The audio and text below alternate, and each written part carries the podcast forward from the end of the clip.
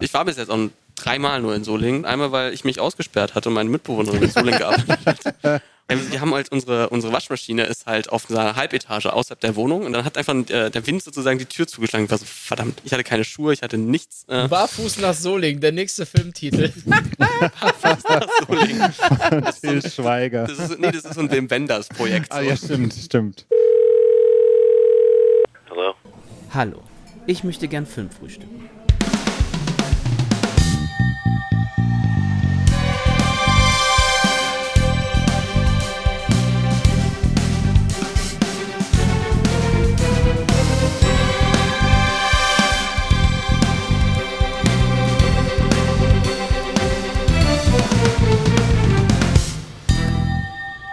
Moin Moin und herzlich willkommen zu einer neuen Folge von Nachgeholt, eurem Format bei filmtoast.de. Ich bin der Daniel und heute darf ich bei mir zwei Herren begrüßen, nämlich einmal den Leo. Grüß dich, Leo. Hallo, herzlich willkommen. Und einmal den Krischi wieder zugeschaltet. Schön, dass du wieder da bist, Krischi.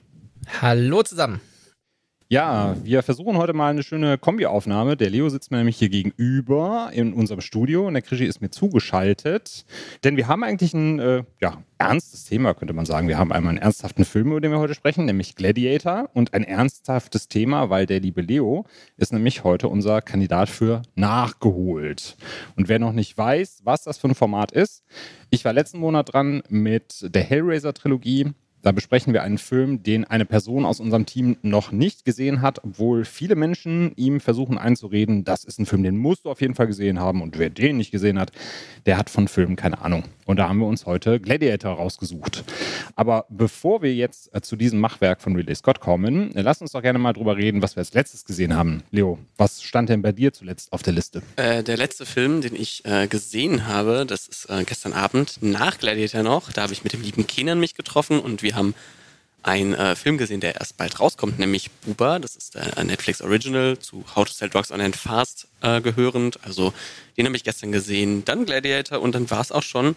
Ja, der, der, Film davor war Samstag. Da habe ich mir mit meiner Freundin nochmal äh, die fabelhafte Welt der Amelie angeschaut und am Tag davor Man von Alex Garland. Also wilder Genre-Mix, sag ich mal, von Horror über äh, so Liebesfilm zu Gladiator bis hin zu Buba alles dabei. Also äh, von Horror bis Drama einmal wild durchgegangen. Kannst du mir denn bei Man ein bisschen die Angst nehmen, dass das nur ein Durchschnittsfilm von Alex Garland ist? Weil die Bewertungen bisher waren ja eher semi bis semi gut, aber nicht herausragend. Also ich finde den in vielen Punkten super cool, aber der spielt halt schon sehr viel mit christlich angehauchter Symbolik. Wenn man das mag und es verzeihen kann, dass er manchmal ein bisschen zu sehr über die Stränge schlägt damit, finde ich den voll cool, weil der besonders, also der krasse Action-Szene finde ich und was ich finde, er macht eine super coole Atmosphäre, die schafft er wirklich also perfekt einzufangen. Also das macht mir Spaß. Er hat trotzdem seine Schwächen, das muss man schon sagen, aber ich finde, den kann man auch mal ruhig wegschauen. Ob man dafür ins Kino gehen muss, weiß ich jetzt nicht, aber mhm. wenn der irgendwie mal äh, im Streaming zu, äh, zu haben ist, finde ich, den kann man den mal schauen. Der macht schon Spaß. Und dauert jetzt auch nicht ewig. Ich glaube, eine Stunde 40 oder sowas. Und das geht ja dann doch. Das ist ja sehr angenehm, gerade wenn wir über den heutigen Film auch sprechen. Da ja, sind mir nochmal im Rewatch die Augen rausgefallen, als ich gesehen habe, 2 Stunden 50. Okay. 35, 2 Stunden 35, nicht 50. Ich habe eine 2 Stunden 50 Version oh. gesehen. Das war dann der Director's Cut. Director's, der Director's Cut. Dann haben wir da natürlich noch, das ist schon mal spannend. dann haben wir zwei verschiedene Versionen. Genau. Ja. Krischi, was gab es denn bei dir zuletzt außer Gladiator? Ähm, erstmal muss ich ganz kurz korrigieren. Das heißt wirklich Extended Version. Ich habe gerade okay. nochmal nachgeguckt auf der Blu-ray. Nee, was habe ich zuletzt gesehen? Ich bin eigentlich so gesehen noch, äh, hauptsächlich habe ich jetzt zuletzt immer nur Serien gesehen. Und äh, filmisch habe ich gestern endlich mal wieder was sehen können. Äh, hab's aber nur bis zur Hälfte geschafft, weil ich doch dann etwas müde wurde und der Film mir dann doch noch gut genug gefallen hat, dass ich sage, der, der verdient auch die volle Aufmerksamkeit. Und zwar stecke ich mitten in The Northman. Oh. Also gar nicht mal so, äh, so weit hergeholt jetzt zu unserem heutigen Thema, sage ich jetzt mal. Es gibt auch Schwerter, es gibt Blut und äh, das passt dann.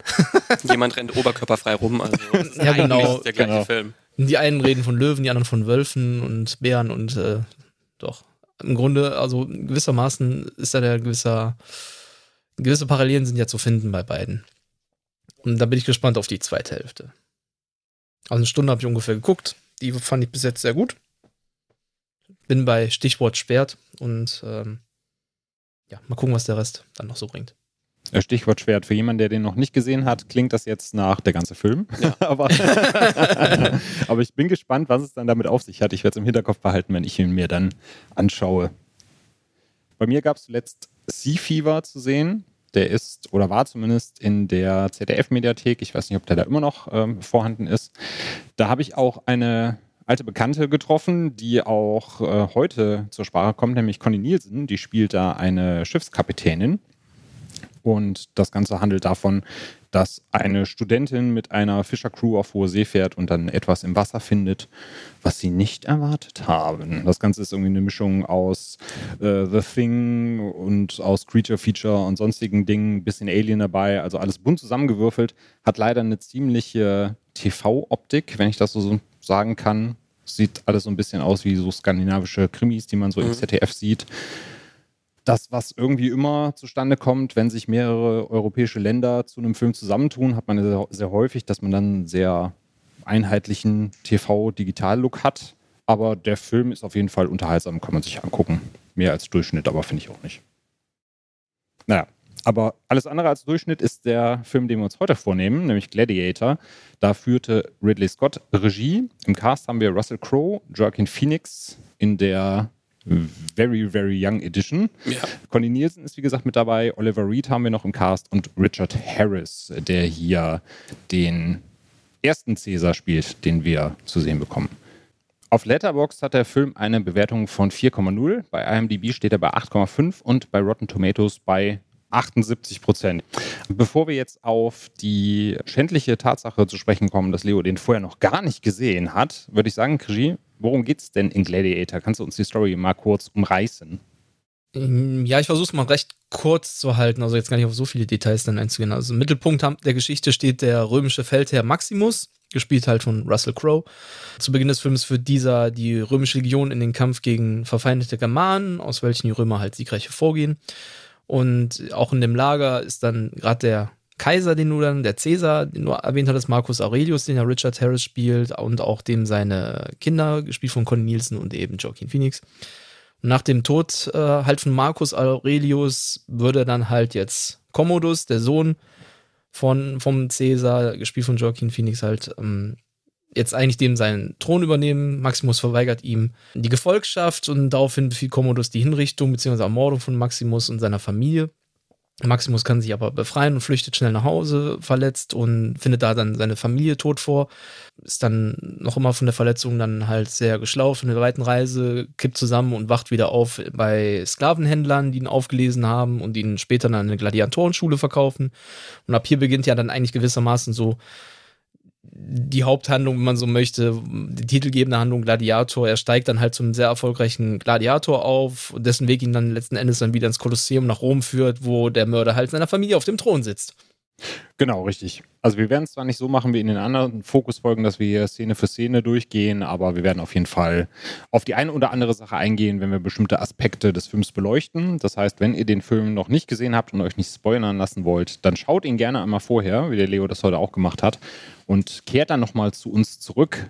Und dann könnt ihr hier mal schauen, ob ihr euch eher mit Leos Perspektive identifizieren könnt oder mit der von Krischi und mir. Vielleicht haben wir auch die gleiche. Mal gucken. Ja, Lassen uns überraschen. die gleiche. ja, Leo, dann kommen wir doch mal zu dir. Was wusstest du denn, bevor du jetzt den Film das erste Mal gesehen hast von Gladiator? Und warum hast du bisher vorher noch nicht den Drang verspürt, dir den anzuschauen?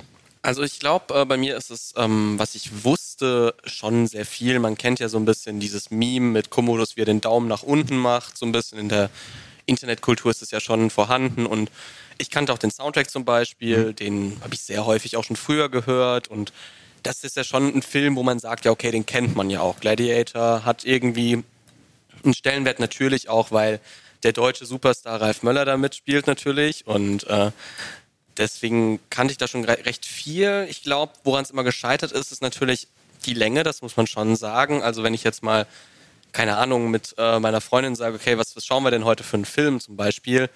Wenn man so, wenn es so sieht, es ist schon 20.30 Uhr, okay, zweieinhalb Stunden oder zwei Stunden 50 so der Film, dann denkt man, ja, okay, vielleicht ein andermal. Also man muss sich viel Zeit nehmen. Und ich glaube, da den so viele auch bei mir schon gesehen hatten und nicht alle immer Bock auf einen Rewatch haben, natürlich, das kann von Film zu Film unterschiedlich sein, ist es auch sowas, wo man sagt, ja, okay, komm, lass den heute nicht schauen. Und alleine ist es dann auch so ein Film, glaube ich, der mehr Spaß macht, wenn man ihn gemeinsam schaut, weil, ja, allein ist es dann so, ja, will ich jetzt zweieinhalb Stunden, ja, den Film schauen, wenn ich irgendwas Kürzeres schauen kann oder eine Serie. Ich glaube, daran ist es als immer so ein bisschen gescheitert und weil der eine Zeit lang, glaube ich, auch nicht auf Streaming-Portalen war. Und jetzt ist er ja gerade und da war ich so, okay, ja, perfekt, passt ja voll gut, läuft auf Netflix, schaue ich mir dann an. Gerade wenn es ein Epos ist, finde ich das auch immer schwierig, alleine zu gucken, weil wenn du epische Szenen vor dir siehst und du sitzt da und willst eigentlich irgendwie anschreien und sagen, sieht das geil aus und es keiner da ist, dann auch irgendwie nur die halbe Miete. Genau, oder es ist halt auch sowas, wenn beim Film einfach langsamer erzählt ist, zum Beispiel ich habe dieses Jahr sowohl Ben Hur geschaut, als auch die Zehn Gebote, also aus also Monumentalfilm mhm. aus den 50ern. Man ist dann doch, wo ich sage, ja, okay, man, man rutscht dann doch mal schnell, dass man sagt, okay, ich schau mal kurz aufs Handy, wie es äh, da ist. Und da, da muss man sich schon also man muss schon sich selbst beherrschen können, dass man sagt, okay, ich lege das Handy jetzt weg, ich packe das auf Flugmodus und sowas. Und das war dann schon was, wo ich sage, das macht man halt selten, wenn man alleine ist. Dann sagt man lieber, ich schaue eine leichte Kost und ja, wenn halt schnell irgendwie eine WhatsApp kommt, dann ja, antworte ich da drauf und dann mache ich nicht Pause oder ich, äh, ja, keine Ahnung, ich, ich schaue das halt so ein bisschen nebenher und das ist der einfach nicht wert sozusagen. Solche Filme muss man halt durchhalten und es macht am meisten halt Spaß, glaube ich, wenn man da zu mehreren ist als ganz allein. Du hast ja eben schon gesagt, es gibt Leute im Freundeskreis bei dir, die haben den halt schon gesehen oder mehrfach gesehen. Wie ist da so der allgemeine Stellenwert? Also gibt es da schon Leute, die gesagt haben, ey, dass du den noch nicht gesehen hast, Frevel?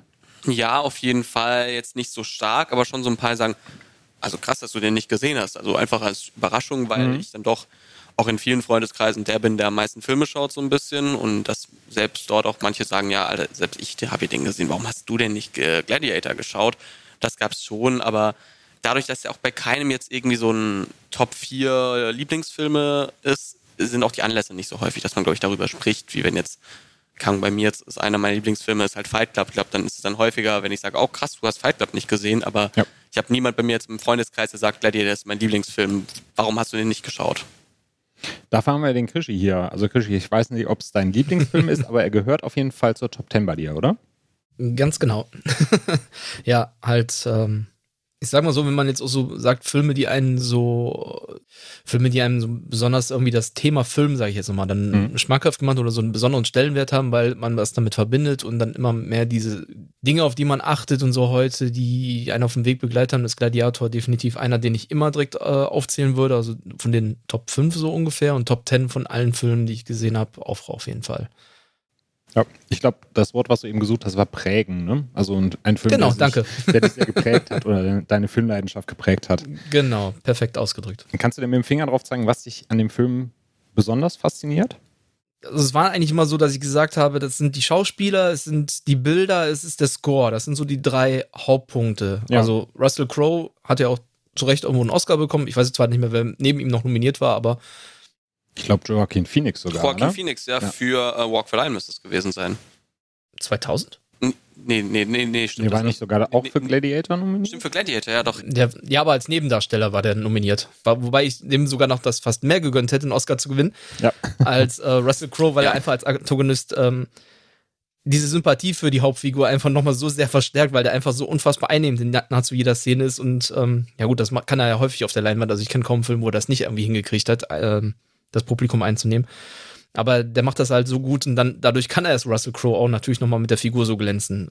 Ja, die Bilder, die Ridley Scott wieder das alte Rom überhaupt so eingefangen hat. Jetzt heute sind die Effekte natürlich nicht mehr ganz so, aber immer noch gut genug. Also, aber hauptsächlich halt gerade diese, diese Kämpfe in der Arena, die finde ich, die sind immer noch so packend inszeniert. Ähm, darauf kommt es bei mir dann halt an noch immer und allein die Szene, wenn er da unten steht und die Offenbarung dann da kommt, äh, zeig dich mir und er dann da steht, ne? Ich bin Maximus Decimus Meridius und darunter, da, da gibt's pure Gänsehaut und das kriegt mich dann halt immer wieder, genauso halt wie der Score, wenn von Hans Zimmer da diese, diese fabelhaften Klänge, die da da reingekriegt hat, dann teilweise dann gepaart mit der Stimme von Lisa Gerard, das ist dann halt so das letzte Fitzel an Emotionen, was aus mir rausgelockt wird und gerade am Ende, wenn halt diese, ich glaube, Now We Are Free heißt ja der, der Titel von, von dem Lied dann. Genau da ist es dann komplett um mich geschehen. Wenn Jimon Honsu dann noch äh, einen dann noch anlächelt äh, und äh, für mich einfach ein ganz rundes Ding. Also immer noch, äh, zaubert mir immer noch ein Lächeln, in Anführungsstrichen, in, ins Gesicht, weil ich dann sage, ich habe gerade wieder einen tollen Film gesehen. Ja, bei mir kommt dann immer noch so eine, die Alterskomponente dazu. Äh, dadurch, dass ich äh, damals den Film so als einen der ersten DVDs gesehen habe bei uns. Also mhm. mein Vater als, ich weiß gar nicht, ob es dann Early Adopter war in den 2000ern, äh, auf jeden Fall schon mit dem DVD-Player nach Hause kam und sich dann so eine fette Dolby Surround-Anlage gekauft hat dann gesagt hat, Daniel, wir gehen jetzt mal shoppen und dann suchen wir uns einen Film, der da richtig zu passt. Und dann haben wir uns halt Gladiator eingekauft und dann die Anlage schön aufgedreht, bis die Nachbarn geklopft haben. ein bisschen leiser machen. Und wenn du den dann siehst mit dem Soundtrack von Hans Zimmer und diesen epischen Szenen damals, das erste Mal auf DVD, dann hat das nochmal so einen ganz anderen Eindruck und dann prägt das einen natürlich nochmal so ein bisschen. Da ist natürlich auch viel Nostalgie mit dabei, äh, die aber zum Glück, wenn ich das jetzt mit anderen Filmen vergleiche, auch bei mir zumindest nicht verloren hat. Also es gibt genug Werke, die ich von früher kenne oder hochgehalten habe, die ich heute gucke und mir denke, ah, ganz so gut gealtert ist das nicht, aber bei Gladiator äh, kann, ich, kann ich sagen, auch jetzt im Rewatch hat er nicht wirklich verloren bei mir. Leo, kannst du das denn so ein bisschen nachvollziehen, was Krischi und ich jetzt gesagt haben? Oder war es für dich beim, beim ersten Schauen so, dass du dir dann auch gesagt hast, naja, wenn man das früher mal gesehen hat, als das top-notch war, dann kann ich das nachvollziehen, aber heute ist es nicht mehr so. Ich glaube, es ist eine Mischung aus beidem. Ich muss nur sagen, wie ich den geschaut habe, muss man mhm. auch ehrlich sagen. Ich habe den gestern früh äh, so um sieben angefangen, weil ich einfach Zeit hatte sozusagen. Und ich war so, okay, komm, dann startest du jetzt mit Gladiator in den Tag. Ähm, gibt schlechtere Sachen, sag ich ja. mal. Aber äh, ich habe den halt auch auf einem normalen Fernseher halt geschaut und ich glaube, der, der, das kann man, wenn man den im Kino sieht, muss es eine Wucht sein einfach. Das ist was, glaube ich, das ist auch wieder ein Film, wo ich sage, dafür ist Kino geschaffen. Da muss der Soundtrack halt ballern und äh, die Bilder müssen auf einer großen Leinwand sein.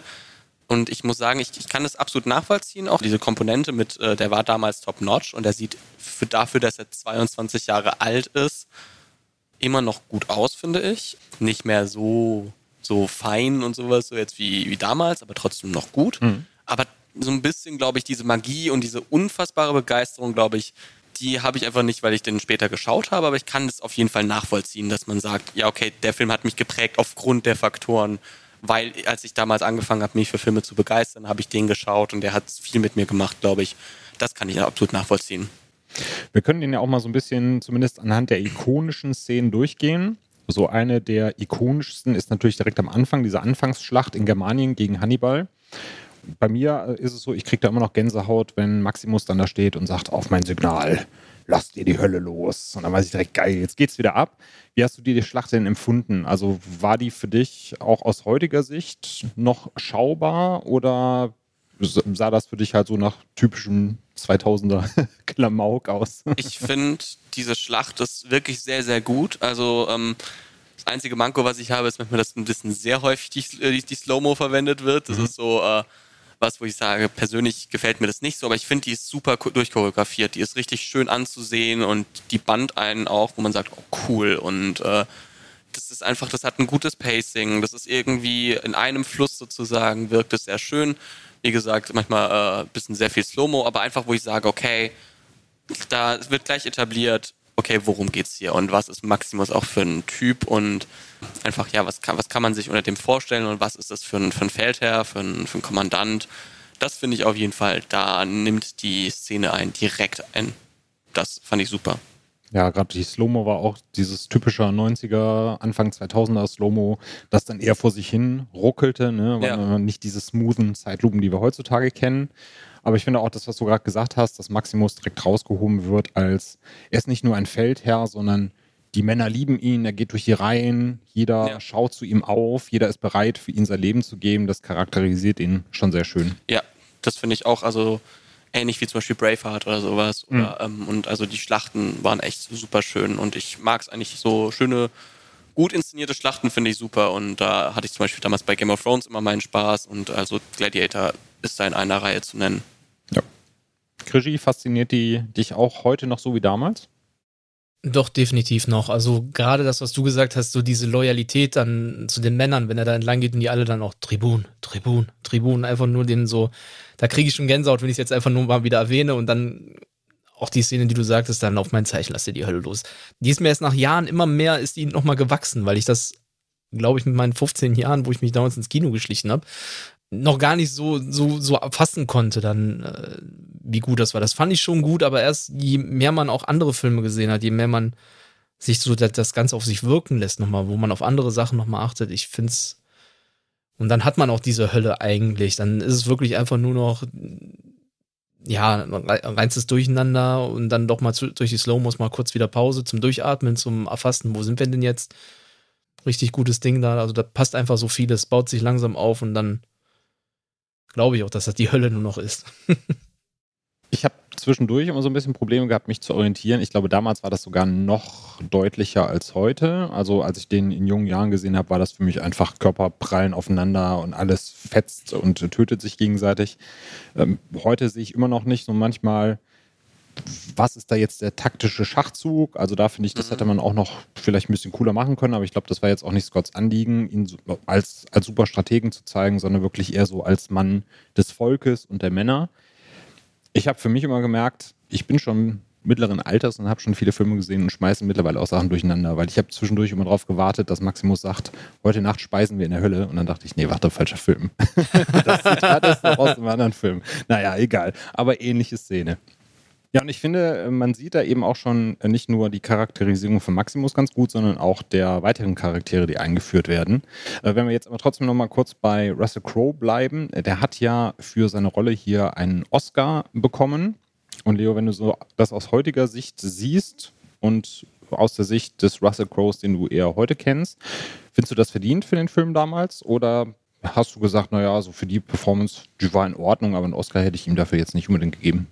Also als jemand, der Russell Crowe dann eher über ähm, The Nice Guys, äh, Les Miserables, Robin Hood und sowas kennengelernt hat, fand ich es erstmal erstaunlich. Stimmt, der hat ja Gladiator gemacht, daher kennt man ihn ja so ursprünglich. Es war so seine, seine, seine Once-in-a-Lifetime-Performance so ein bisschen. Ich weiß nicht, wer in dem Jahr noch nominiert wird, deswegen finde ich es immer schwer zu sagen. Hätte ich es ihm im anderen mehr gegönnt. Ich fand die Performance gut, aber ich muss sagen, vielleicht hat es mich einfach nicht so abgeholt in manchen Sachen. Das ist, äh, manchmal habe ich mir mache mir einfach ein bisschen zu wehleidig so ein bisschen, aber ich, ich verbeug mich vor der Kraftanstrengung, die diese Rolle gewesen sein muss. Und daher kann ich verstehen, dass man sagt, okay, wir wollen ihn belohnen dafür. Ich finde allerdings, dass ihm halt einfach äh, die Show gestohlen wird äh, von einer anderen Figur, nämlich Commodus, und er so mit im, im Schatten so ein bisschen ist aber trotzdem ist es äh, aus physischer Sicht, also jetzt nicht darstellerische Qualität, sondern einfach physische Qualität und die ganze Choreo ist das schon sehr, sehr gut, aber ganz begeistert bin ich jetzt nicht, sag ich mal so. Krischi, wie sieht es bei dir aus? Du hast ja eben schon ein bisschen durchblicken lassen. Du fandest das durchaus verdient. Aber wenn du den jetzt heute auch noch siehst, äh, gehst du da noch mit? Hm, doch, soweit schon. Ich habe jetzt auch noch mal gerade geguckt, wer denn äh, neben ihm nominiert war. Und jetzt muss ich sagen, gut, kann ich jetzt nicht komplett beurteilen, weil ähm, ich mindestens drei der äh, vier anderen nicht gesehen habe in ihren Performances. also es waren unter anderem Geoffrey Rush in Quills Macht der Besessenheit. Äh, Kenne ich jetzt gerade gar nicht. Also Geoffrey Rush, klar, aber nicht. In Film, der sagt mir jetzt auf Anhieb nichts. Ed Harris, Pollock. Javier Bardem, bevor es Nacht wird. Die drei habe ich alle nicht gesehen. Und Tom Hanks, Castaway, dann sage ich, gut. Tom Hanks ist immer stark gewesen dann in den 90ern, wenn er nominiert war. Gut, da ist vielleicht auch ein bisschen zu viel Sympathie für Gladiator dabei, dass sie sagt, ich habe es ihnen einfach jetzt mehr gegönnt. Also ähm, als jemand, der mit dem Volleyball redet ja. und wehleidet, dann lieber einen, der äh, unten im Staub ein bisschen hockt. Und wehleidet. und wehleidet. Und wehleidet. Eben das. Ja.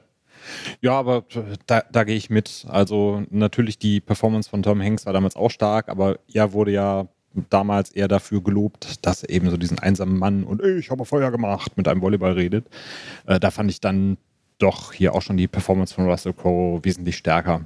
Auch wenn es bei mir tatsächlich eher durch die Synchronstimme lebt. Also Thomas Fritsch spielt ihn ja im Deutschen leider schon verstorben. Und ich habe zu Leo, Leo im Vorgespräch auch schon gesagt, das ist einer der wenigen Filme, wo ich die deutsche Synchro immer der englischen vorziehen würde, weil ich die einfach für mich so ikonisch finde. Und Thomas Fritsch als Maximus-Sprecher, der hat sich so in meinen Kopf gebrannt. Also selbst wenn ich jetzt die englische Spur anmache, ich höre immer nur ihn. Und Ralf Möller, da kommen wir gleich noch drauf zu sprechen, der ist äh, in der deutschen Fassung natürlich auch ein bisschen angenehmer als in der englischen. Wenn wir mal beim Cast bleiben, äh, ich habe ja eben schon angedeutet, in dieser Anfangsschlacht oder eher das, was danach kommt, da wird zwar auch Maximus schon mal eingeführt als Charakter, aber man sieht auch direkt, was für ein Typ Commodus ist, der am Ende der Schlacht mit der Kutsche ähm, angefahren kommt, dann aussteigt und das Erste, was er sagt, ist, Vater, habe ich die Schlacht verpasst? Und Marcus Aurelius, der dann trocken antwortet, ja, du hast den Krieg verpasst. Nach dem Motto, den hast du die ganze Zeit in Rom gehockt und jetzt, wo alles vorbei ist, kommst du angefahren und möchtest ein bisschen die Lorbeeren auch mit einheimsen. Und natürlich ist das einerseits stark vom Drehbuch äh, geschrieben, aber ich finde, Joaquin Phoenix macht hier auch einfach einen großartigen Job. Du hast es eben schon gesagt, Leo, er stiehlt Russell Crowe auch teilweise so ein bisschen die Show. Und dafür war er ja noch damals sehr jung. Und gerade wenn man so ein bisschen die Geschichten vom Set hört, dass er auch total aufgeregt war und zeitweise irgendwie zu hibbelig, wenn es äh, zu einer oder anderen Szene gehen sollte, dass Russell Crowe ihn dann quasi mit ein paar anderen Crewmitgliedern ein bisschen betrunken gemacht hat, damit er einfach lockerer wird. Aber dafür, Leo, fand ich die Performance wirklich überragend. Ne? Dafür, dass er damals eigentlich noch so ein kleines Greenhorn war und für sich selber eigentlich so nervös war und man gar nicht wusste, schafft er das jetzt oder nicht. Genau, also er hat ja schon in einigen vielen Filmen davor noch mitgespielt als Kinderdarsteller. Mhm. So ein bisschen der Name Phoenix ist ja auch kein Unbekannter in Hollywood. Aber er war, glaube ich, ja Ende 20 oder sowas. Und, oder, ja, ich glaube, so 27, 28 muss er bei den Dreharbeiten gewesen sein. Und dafür finde ich den super krass. Also der hat so eine Präsenz und so einen, äh, ich sag jetzt mal, Arschloch-Charakter einfach, äh, so den er an den Tag legt. Und das macht einfach Spaß, dem, dem zuzuschauen. Und es, wird, äh, es charakterisiert ihn, glaube ich, sehr, sehr gut, auch wenn es äh, nicht ganz historisch korrekt ist, aber für die Erzählung, so wie man eben Commodus darstellen wird, funktioniert er fantastisch. Und da finde ich, äh, Joaquin Phoenix ist einfach einer der besten Schauspieler unserer, unserer Zeit und das zeigt er für mich in fast jeder Rolle und da nochmal. Also der ist, der hat so eine Präsenz bei der Leinwand, da denke ich mir immer, wow, krass. Ja. ja 26 war damals also. Ja, 26, so Mitte 20 und dann haust du mal so eine Rolle raus und fünf Jahre später spielst du Johnny Cash und also was da noch kam einfach alles, das ja. ist das ist verrückt. Ja. Und ich muss auch sagen, das war damals der erste Film, in dem ich ihn persönlich so richtig wahrgenommen habe. Und allein durch diese Rolle und das liegt natürlich daran, dass er halt da einen wirklich guten Job macht, ist, ich habe ihn jahrelang gehasst. Weil ich wusste, das ist hier Commodus aus Gladiator. Ich hasse diesen Typen. Und ich habe ihm die Performance so abgenommen, dass ich ihn quasi mit dem Charakter gleichgesetzt habe. Und bis dann hinterher Walk the Line kam und die anderen Filme, als ich dann für mich gemerkt habe, heute ist er einer meiner Lieblingsschauspieler. Und wenn ich halt zurückblicke auf diese Rolle und ich kann halt, wenn ich Gladiator heute gucke, kann ich ihn da auch wesentlich mehr genießen, weil damals ja. war er einfach nur, ich hasse ihn und er ist nervig, aber im Endeffekt macht er einfach einen richtig guten Job da. Krischi, wie nimmst du ihn heute wahr und weißt du noch, wie du ihn damals empfandest? Ich habe es ja vorhin schon gesagt, dass ich finde, dass er eigentlich mehr den Oscar verdient hätte, sogar noch als ein Russell Crowe, weil er eben so ein Ekel ist, wie du es auch so schön sagtest. Den, den konnte man ja einfach nur hassen. Der war wirklich so, oh, dieser Lappen, so. wie du auch ja. sagst, er kommt so, so spät, Vater, Vater, oh mein Gott. Und dann denkst du dir nur so, Boah, Junge, ey. Da ist der eine, der, der, geht mit seinen Männern da voran, der wird geliebt von denen, äh, prischt da als Sturmspitze rein und du kommst von ganz hinten und so, ups, bin ich zu spät? genau. Es ist einfach, der hat das so genial gemacht und ich habe, wie du es auch sagst, das war der erste Film, den ich ähm, mit ihm praktisch wahrgenommen habe ähm, oder überhaupt eigentlich gesehen, hätte ich jetzt fast gesagt.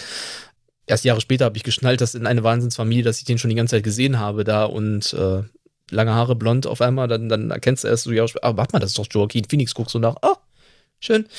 Ja, und dann hat es, glaube ich, bis Science gedauert, dann fand ich, dann, dann, dann konnte ich mit ihm leben und Walk the Line und im Feuer auch ein sehr cooler Film mit ihm, wie ich finde. Ich weiß nicht, ob ihr den kennt. Auch mit John Travolta, Feuerwehrmann, über eine Feuerwache. Ja, auch sehr cooler, sehr starker Film, wie ich fand. Ja, gut, da gab es auch ein The Village dazwischen. Aber dann, es fehlen noch viele tatsächlich, die ich auch noch äh, gucken möchte mit ihm und glaube, dass er, ich meine, Joker ist jetzt so dann die, endlich mal der verdiente Preis gewesen, den er sich da geholt hat bei den Oscars. Wie oft musste der noch nominiert werden, damit er mal was bekommt? Für mich fehlt noch Her und ähm, The Master, da soll er auch noch sehr stark sein. Es war der Anfang von etwas gewesen, wo man dann erkennen konnte, der Mann, der hat's drauf und das hat Leo ja auch schon gebracht. Der ist einer der stärksten Schauspieler der Zeit und äh, vermutlich der Geschichte. Ich, ich finde den super in Hör auch einfach. Also das ist wirklich mein Tipp. Den habe ich damals gesehen und ich war, also der hat mich, der hat mich gebrochen, der Film. Der war so schön und Joaquin Phoenix spielt es in so einer, so einer, so einer Leichtigkeit und trotzdem so einer Schwere einfach. Also das ist ein super Film und der, der, der hat, der kann auch über sich selbst lachen. Er hat ja auch diese Doku gemacht, eine, eine Mockumentary, wo er glaube ich, zwei Jahre sich einfach zurückgezogen hat und einfach so, so, so, so einfach Leute verarscht und sagt, ich will jetzt Rapper werden und so mit, und mit, ja. mit, mit P. Diddy dann einfach abhängt. Es ist, es ist fantastisch. Also I'm still here. Ich habe nur nachgeguckt. I'm still here. Stimmt, I'm still here. Und ich glaube, die hat James Franco, glaube ich, gemacht. Und also ganz krasser Film. Also ich finde den, wie gesagt, ich liebe Joaquin Phoenix. Das ist einfach für mich der tollste Schauspieler, die es gibt. Und ich bin jetzt voll gespannt auf Napoleon, was er noch machen wird. Also, wie du gesagt hast, es war der Beginn von was ganz Großem. Und gerade wenn du auch seine eigene Geschichte bedenkst, weil er zwischenzeitlich aufgrund dieses Systems Hollywood und aufgrund des Fames, den er dann bekommen hat, auch an einem Punkt war, wo er Leute von sich weggestoßen hat. Ich glaube, er war ja auch alkohol- oder drogensüchtig.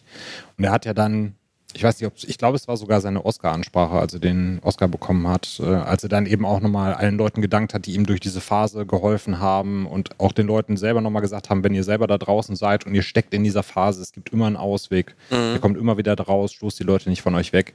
Äh, fand ich auch sehr bewegend. Also der ist äh, mittlerweile auch sowohl schauspielerisch als auch charaktertechnisch auf einem Level, wo man einfach nur den Hut ziehen kann. Ja, glaube, der hat nach Walk with Lion hat er sich in eine Suchttherapie, glaube ich, begeben, weil er da in dem ganzen Kontext, glaube ich, es viel für ihn war und allein auch, wo er herkommt. Also mit River Phoenix einen Bruder gehabt, der ein Kinderstar war und tragisch viel zu jung verstorben ist und sowas. Und das ist auch eine, eine krasse, äh, eine krasse Geschichte sozusagen, dass der, der jüngere Bruder dann sozusagen in die Fußstapfen tritt und dann eben diesen Commodus spielt. Wahnsinnsleistung. Ja. Und ich finde ja, das kann ich heute mehr schätzen als damals, dass er ja auch ein sehr ambivalenter Charakter ist. Also ist, auf der einen Seite ist er natürlich dieses Arschloch, wo du halt, wie du eben sagtest, Krischi, immer denkst, dieser Lappen, wann kriegt er endlich seine Rechtsstrafe? Auf der anderen Seite hast du immer so Momente, wo du in seine Seele blicken kannst, wie er zum Beispiel vor der ähm, Büste seines Vaters steht und auf sie einschlägt mit dem Schwert, aber dann trotzdem doch irgendwie zusammenbricht und die Statue umarmt und anfängt zu weinen diese Beziehung zu seiner Schwester, wo du halt immer weißt, manchmal ist es einfach nur, manchmal möchte er einfach nur Macht zeigen und manchmal ist es dann doch tatsächlich Liebe, die durchblitzt. Du siehst dann zwischenzeitlich eben das kleine Kind und auf der anderen Seite will er aber der große Feldherr sein, der niemanden traut. Im Endeffekt möchte er aber doch derjenige sein, der in den Arm genommen wird, der Angst vor dem Dunkeln hat. Das wird ja immer so ein bisschen angedeutet, so als Metapher, als mhm. die Schwester sagt, hast du immer noch Angst vor dem Dunkeln. Das finde ich gerade auch so stark, dass er das auch wirklich so spielt, dass du auch so wenn ich heute mit geschärfterem Auge und mehr Erfahrung drauf gucke, dann auch immer sehe, wie der Charakter trotzdem verletzliche Momente hat. Ja, und Krischi, wo du eben sagtest, äh, diese Momente, wo du denkst, ach ja, da spielt er ja auch noch mit, das hatte ich letztens mit Joseph Gordon-Levitt, als ich nochmal Halloween 2 gesehen habe und dann dachte, na, nu, ist das nicht Joseph Gordon-Levitt, der da rumläuft? Also man hat ja immer so die Momente, wenn man nochmal ältere Filme schaut, dass man dann Stars von heute entdeckt, die dann noch ihre kleineren Rollen hatten damals. Das hatte ich sehr krass mal bei Donnie Darko. Stimmt. Ja, wir haben eben schon die äh, Anfangsschlacht äh, erwähnt, wo es ordentlich zur Sache geht. Die wurde ja auch damals innerhalb von 20 Tagen gedreht, also da ist auch wirklich ordentlich Material und Zeit reingeflossen. Aber es gibt ja über den Film verteilt, namensgebend natürlich Gladiatorenkämpfe, die gezeigt werden. Und Leo, mich würde mal interessieren, wenn du dir die dann heute das erste Mal anschaust, sowohl was die Choreografie als auch die Inszenierung angeht, funktioniert das für dich heute mit dem Action-Kino, das wir heute haben? Oder ist es eher was, wo du drauf schaust und die Faszination, die es vielleicht damals ausgelöst hat, nicht so erkennen kannst? Ich sag jein. Es gibt super geile Momente in diesen Kämpfen. Es krankt auch da wieder immer an diesen Slow-Mo-Sachen. Das ist wirklich, also manchmal, ich war an einem Punkt, wo ich sagte, ja, okay, können wir jetzt auch mal wieder in normaler Geschwindigkeit sein. Also das schon. Trotzdem finde ich die generelle Idee, was man so an Ideen hatte mit den Tieren, die eingesetzt werden, natürlich, äh, ist alles nicht historisch korrekt, aber macht einfach einen guten Eindruck. Ähm, manchmal hatte ich so ein bisschen das Gefühl, dass es so, so, ja komm, wir schmeißen jetzt noch einen Gegner rein und noch hier einen Kampf. Äh, das war manchmal ein bisschen zu viel. Trotzdem ist eigentlich die generelle Inszenierung hat mir eigentlich ganz gut gefallen, wie damit gearbeitet wurde. Ich fand es nur manchmal ein bisschen too much, so ein bisschen, aber trotzdem eher positiv. Mhm. Ja. Ist natürlich auch so ein bisschen der Tatsache geschuldet, dass man Maximus als dem Volk mm, ja. krassen Krieger verkaufen musste. Und wenn du natürlich am Anfang schon jemanden hast, der die Leute um sich schart und diese anderen Gladiatoren äh, dazu verbindet, so als Einheit zu kämpfen, brauchst du natürlich immer noch einen weiteren Level, den er erreichen kann, der ja, den Leuten halt zeigt, das ist der Mann, der euch befreien wird oder der euch beschützen wird. Deswegen, also im Rahmen der Story kann ich es nachvollziehen, aber es ist natürlich jetzt, wie du eben schon sagtest, alles andere als akkurat. Obwohl ja Ridley Scott mit dem Film akkurater war als so manch anderer Sandalenfilm der, Das- der Filmgeschichte. Das stimmt, also, aber also, es gibt einige Sachen, ich weiß bei ganz vielen HistorikerInnen, das ist so, wenn jemand sagt, äh, ich liebe Gladiator, ich glaube, die können dir einen drei Stunden Vortrag machen, was da Ja, alles genau. falsch daran ist. Und äh, Ja. ja. aber wir sind ja kein Geschichtspodcast. Genau.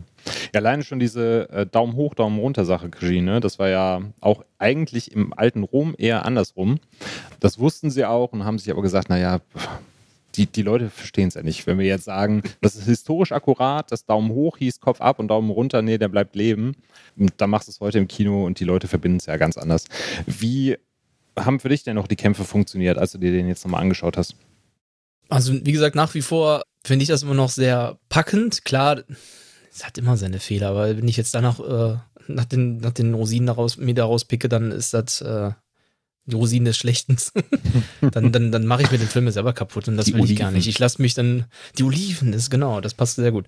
Nee, also letzten Endes ist es so, dass ähm, ich mich dann von den Filmen dann doch auch immer noch genügend von dieser Atmosphäre packen lassen kann, mich einfach dann da auf den auf eben Maximus konzentriere und einfach diese ganze Musik, das ganze Drumherum mit dem Folge und für mich funktioniert, äh, funktioniert die ganze Action auch, selbst mit, äh, mit Gaseinspritzung, mit Lachgaseinspritzung bei den Wagen. ja, stimmt. Selbst das funktioniert für mich noch gut. Also ich meine, gefühlt hätte jetzt auch dann Vin Diesel da noch auf einem dann rumhängen können, den Hannibal spielen, ne? Und dann tschu, ab dafür. ja, das stimmt. Fast and Furious Rome Edition. Kommt auch bald. Ja. Die Rome Edition wird ja wieder passen mit Therese Gibson dann. Ja, stimmt. Ich muss sagen, was mir aufgefallen ist, also stärker als früher, ist, dass, dass schon relativ viele Schnitte drin sind. Mhm. Also es wurde ja immer gelobt, auch im Zuge des Making-of damals, dass sowohl Russell Crowe als auch Joaquin Phoenix da ziemlich für geübt haben, also Schwertechnik, Kämpfe im Allgemeinen, sich da wirklich fit gemacht haben. Und klar, die sind gut choreografiert, aber ich glaube, wenn es aus der heutigen Sicht betrachtest, und gerade für die Arbeit, die da reingeflossen ist, würde ich behaupten, heutzutage wären die Schnitte tatsächlich weniger oder die Sequenzen wären länger, um das eher auszuspielen, dass die beiden oder generell auch Russell Crowe da an der Waffe Erfahrung gesammelt hat. Weil dafür fand ich, waren schon ziemlich viele Schnitte drin und es wurde auch ziemlich früh weggeschnitten. Klar, der sollte halt äh, wahrscheinlich auch kein R-Rating bekommen damals. Dafür ist er ja trotzdem oder hat er schon seine blutigen Momente, das reicht auch. Aber mir war das tatsächlich dann zwischenzeitlich zu viel geschnitten. Also aus heutiger Sicht hätte ich da tatsächlich gesagt, gib mir lieber mehr, gib mir längere Sequenzen, wie Russell Crowe mit dem Schwert rumhantiert. Hätte ich tatsächlich spannender gefunden. Aber es ist ja mal auf hohem Niveau, weil ich die Action-Szenen tatsächlich auch immer noch sehr schön und äh, sehr spannend finde. Ja, vielleicht ziehen wir da direkt den Soundtrack vor, weil, wie ich finde, leben die Action-Szenen natürlich auch vom Soundtrack von Hans Zimmer. Leo, du hast ja jetzt wahrscheinlich 12 Hans Zimmer Soundtracks im Laufe deiner Filmenthusiastenzeit äh, gehört. Das heißt, du hast natürlich jetzt noch nicht das Ohr, was Krischi und ich damals hatten, als wir vielleicht sogar äh, den als ersten Hans Zimmer Soundtrack so richtig wahrgenommen haben. Ist ja auch noch mit einer der meistverkauften Film-Soundtracks aller Ja. Zeiten. Hast du da für dich trotzdem noch Begeisterung rausziehen können oder war das eher so, ja, das klingt halt ein bisschen wie Fluch der Karibik hier, ein bisschen wie Dune da? Wie war das für dich? Ähm, ich kannte den ja schon wirklich viel davor, habe den auch Mhm. gehört, so weil ich glaube, mein Bruder hatte so immer so zwei, drei Soundtracks, die er immer so, so hat, also abgespielt hat. Der äh, sagen 86 und dann so damals so eben kaum auf YouTube so eine der war ja zu Beginn immer viel schon Soundtracks immer online und wenn der irgendwie geputzt hat oder irgendwas Zimmer aufgeräumt lief meistens Lief Gladiator. ja, lief Gladiator oder Blood Diamonds, beide mit Timon Hunzu und äh, deswegen kannte ich den schon ziemlich gut, diesen Soundtrack und war so erstmal, ah, okay, ja, die Szene kommt also immer bei dem Song. Spannend. Deswegen fand ich das schon mal ein äh, spannendes Erlebnis, einfach den, da mal die Bilder zum, zum Sound sozusagen zu sehen. Ich finde, der hat sehr gut gezeigt, äh, wie sich Hans Zimmer entwickeln würde, weil die äh, Grundlagen schon da sind und das ist auch sehr schön. Die sind auch äh, sehr ausgearbeitet, finde ich. Es macht echt Spaß, das zu schauen, auch mit den Bildern. Ich fand es auch nicht zu viel. Klar, es, es hat die typischen Hans Zimmer Schwächen auch, genau wie es die Hans Zimmer Stärken hat, aber ich fand, der passte sehr, sehr gut einfach zu den Action-Szenen. Es war ein schönes, stimmiges Gesamtkonzept. Das war schon, schon richtig, ja. Ja, das war auch noch ein Zeitpunkt im Kino, wo du diese Q-Momente wirklich hattest. Ja. Ne?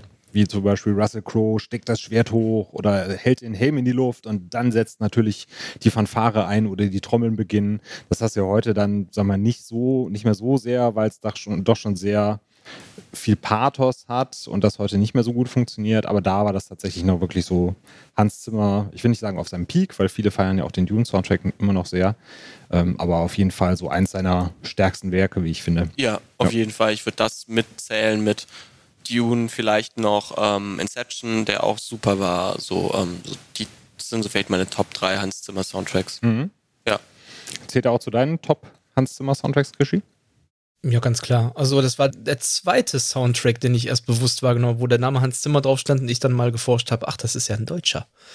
Mein erster war dann halt von 1994, den ich im Regal hatte und äh, war von, von keinem geringeren Film als Der König der Löwen. Stimmt. Und da hat er auch sehr schöne Melodien herausgehauen und König der Löwen und äh, Gladiator sind schon definitiv in meinen Top 3. Dann wird es ein arger Kampf zwischen Inception, Dark Knight und äh, Interstellar vor allem. Interstellar hat sich in den letzten Jahren immer wieder eine gewisse Melodie in mein Ohr reingebrannt. Ich glaube, intensiver hat sich da, und jetzt natürlich Dune hat sich da auch nochmal gut nach vorn geschoben, aber im Moment würde ich sagen, sind das so meine Top 3 mit, also Interstellar noch einen kleinen Hauch, vielleicht jetzt inzwischen vor, vor Inception. Ich sehe schon, wir müssen irgendwann mal so eine Podcast-Folge zum Dune-Soundtrack machen. Ja. Ich bin ja irgendwie der Einzige auf der Welt, der da nicht so begeistert von Nachgeholt, ist. der Dune-Soundtrack. genau. Ja, nachgeholt wäre es bei mir das nicht. Das wäre eher so ein Streitgespräch, warum ich den nicht mag und warum alle anderen Leute den irgendwie total toll finden. Aber ja, ja vielleicht hänge ich mich auch dazu sehr an diesem einen Track drauf, der auch ähm, im Abspann läuft. Da kann ich irgendwie gar nichts mit anfangen. Naja. Ja, ja gut, bei, bei Interstellar wird ja auch mal gerne gesagt, von wegen, äh, ja, Hans Zimmer ist auf der Orgel eingeschlafen. Ja, irgendwie, irgendwie schon, ja, aber ich, da passt es für mich ganz gut. Äh, muss ich jetzt an diese Eishockey-Orgel denken. ja, genau. ja, die bei Gladiator wäre auch geil gewesen, einfach bei Gladiator diese Eis Eishockey-Orgel drüber. genau. Fühlt euch nicht unterhalten? Brot, Spiele und Orgel kommt jetzt zum Gladiatorenkampf ins Colosseum Flavium. Eintritt nur zwei Goldmünzen. Was war das? Gladiatus Brutalus oder so? Mein Latein ist nicht so gut. Ich weiß nicht mal, was auf diesem Flyer stand, aber den fand ich auch sehr schön. Einfach so einfach konnte man Leute begeistern. Hier, brutale Gladiatorenkämpfe, kommt vorbei. Wird sicher gut. Ja, aber ein, das ist doch ein deutscher Ausruf, den hatte ich auch damals das erste Mal, als ich äh, Ralf Möller im Cast gesehen habe. Und damals, Leo, war es ja noch so, ein Deutscher in Hollywood. Das war so das 9 Plus Ultra und da haben alle Leute von geschwärmt und Ralf Möller war der Größte. Auch mein Vater zum Beispiel, der hat auch gesagt, hier, Ralf Möller, unser Actionstar, Daumen hoch, weil Arnie ist, der ist ja eigentlich Österreicher das verdreht man als Deutscher ja auch mal so, je ja. nachdem, wie man es haben will. Ne? Aber Ralf Möller war damals äh, wirklich schon das Nonplusultra. Und wenn du so aus der heutigen Perspektive drauf schaust, auch mit vielen Deutschen, die es seitdem geschafft haben und auch wirklich einen Namen in Hollywood haben, wie hast du denn seine Performance so wahrgenommen? Also ich finde es äh, sehr, sehr spannend, weil ich bin ja äh, ein paar Jährchen jünger als ihr und äh, kenne Ralf Möller eigentlich eher nur so als das wandelnde Meme von unserem Mann in Hollywood. Also sozusagen der hat ja dann eigentlich nach Gladiator eigentlich in, mein, in meiner Rezeption nichts mehr anderes gemacht, außer High Alarm auf Mallorca dann so ein bisschen und dann irgendwie verarscht werden von Mickey Beisenherz und Tommy Schmidt und ganz anderen äh, Podcastern sozusagen immer, ja, ich bin äh, Ralf Möller, die Gaines und sowas. Das ist ja eher ein Meme geworden und ich war so, ja, stimmt, lass mal schauen in Gladiator, wie der so ist. Ich fand seine Performance, also er spielt eine wichtige Nebenrolle, aber die ist dann auch aus gewissen Gründen schon sehr auf die Physis reduziert. Und das ist ohne dem guten Mann jetzt zu nahe zu treten, vielleicht auch gut so. Da finde ich, funktioniert's. Wenn man das nicht so zu der Zeit so sieht und mitbekommt, dann ist der Drops auch gelutscht. Da gibt's ja mit Walz, der auch Österreicher ist, aber Daniel Brühl und sowas ja genug äh, Beispiele, die es auch geschafft haben heutzutage. Also ich finde aber nach wie vor auch heute, dadurch, dass es eigentlich eher eine, eine körperliche Rolle ist und wenn du es halt in der deutschen Synchro siehst, funktioniert das für mich. Ja.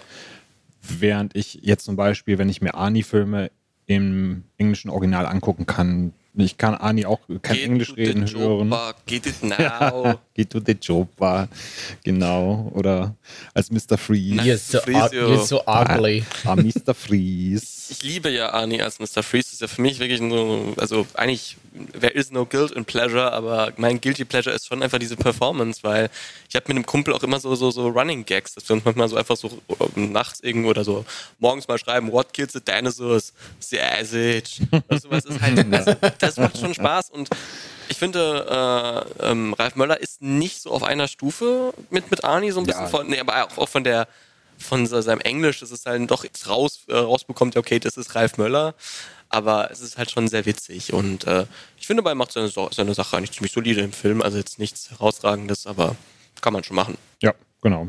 Ist ja auch als Bodybuilder dafür gecastet worden und nicht irgendwie als als neuer Als Charakterdarsteller. Äh, ja, eben Charakterdarsteller wird der Mann nicht und deswegen hat er vielleicht auch High Alarm auf Mallorca danach gemacht und nicht einen neuen Citizen Kane. Regie, hattest du damals auch einen Man-Crush mit Ralf Müller? Nope. Kein bisschen. Also ich freue mich ja immer sehr, wenn ich irgendwie einen deutschen Schauspieler irgendwo entdecke oder man hört, ach, das ist ein Scha deutscher Schauspieler, ich sag jetzt mal, Florian Muntianu ist jetzt zuletzt einer gewesen, der häufig halt auch mal in Blockbustern aufgetreten ist. Der ist doch Fußballer. Mach mich nicht mit Dorinel Muntianu durcheinander. Oh, ich habe jetzt echt gerade kurz überlegt, ob ich den falschen gerade genannt habe. ja, aber jetzt hast du mich voll aus dem Konzept gebracht. Toll. Oh, Verzeihung. Nee, Quatsch, alles gut. Ich finde schon, Ralf Möller, wie Leo auch schon richtig sagte, der macht ja einen soliden Job. Also ist ja, soll ja einfach nur eine, eine imposante Figur sein. Irgendwo ein Germane ist dann natürlich dann auch mal äh, bei so einer Geschichte ganz äh, praktisch. Da muss der dann auch nicht das beste Englisch dann servieren. Dann glaubt man eher, dass der aus seinem Völkchen da kommt und das nicht besser kann. Wenn es danach geht, dann ist es sowieso lustig, dass alle die gleiche Sprache sprechen, in der Lage dazu waren. Ne? Eigentlich hätte der auch stumm sein können und einfach nur sich mit Händen und Füßen, dann hätte er aber wahrscheinlich richtig dumm ausgesehen. Nee, ist, also, ist okay, ragt nicht heraus, wie ihr auch schon richtig gesagt habt. Da ragen andere Nebenfiguren deutlich mehr bei mir heraus, sei es jetzt Jimon Honsu dann als Best Buddy jetzt, sage ich es jetzt mal, oder gerade ein Oliver Reed äh, mit der Hintergrundgeschichte da, dass das, ähm, was ja noch um, also beim Film drumherum passiert ist, warum er ja nicht mehr ähm, in jeder Szene mit dem Gesicht zu sehen war, wie er reingeschnitten wurde, da muss ich lachen und weinen praktisch gleichermaßen. Einfach, Ja. Ne, wie man, wie man abtreten kann auf eine gewisse, also von der Welt dann, wenn dann so, finde ich irgendwo schon fast wieder geil. Ja, und das hat im Nachhinein auch so ein bisschen eine, eine kleine Schwäche am Film für mich korrigiert, weil jetzt mal zum, zum Hintergrund, Oliver Reed ist ja während der Dreharbeiten leider verstorben.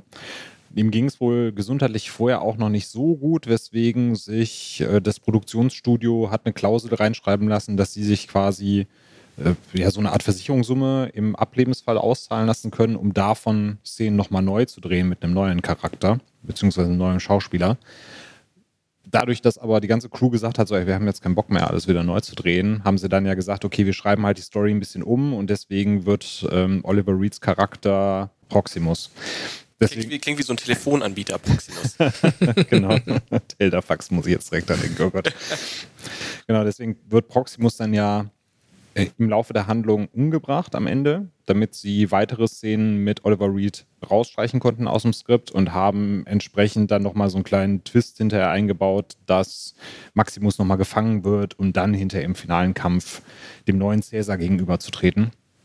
Und das fand ich so beim Schauen, äh, habe ich mir hinterher gedacht, das ist jetzt wieder ein Turn zu viel für mich. Eigentlich hätte doch da schon so ein bisschen Schluss machen können. Und das wäre eigentlich der Gedanke gewesen damals. Also Maximus sollte eigentlich gefangen genommen werden und dann quasi direkt in die Arena geschliffen werden, um zu sagen, du kämpfst jetzt gegen den Kaiser. Und äh, dadurch mussten sie aber jetzt für Oliver Reed nochmal so ein kleines Ende finden.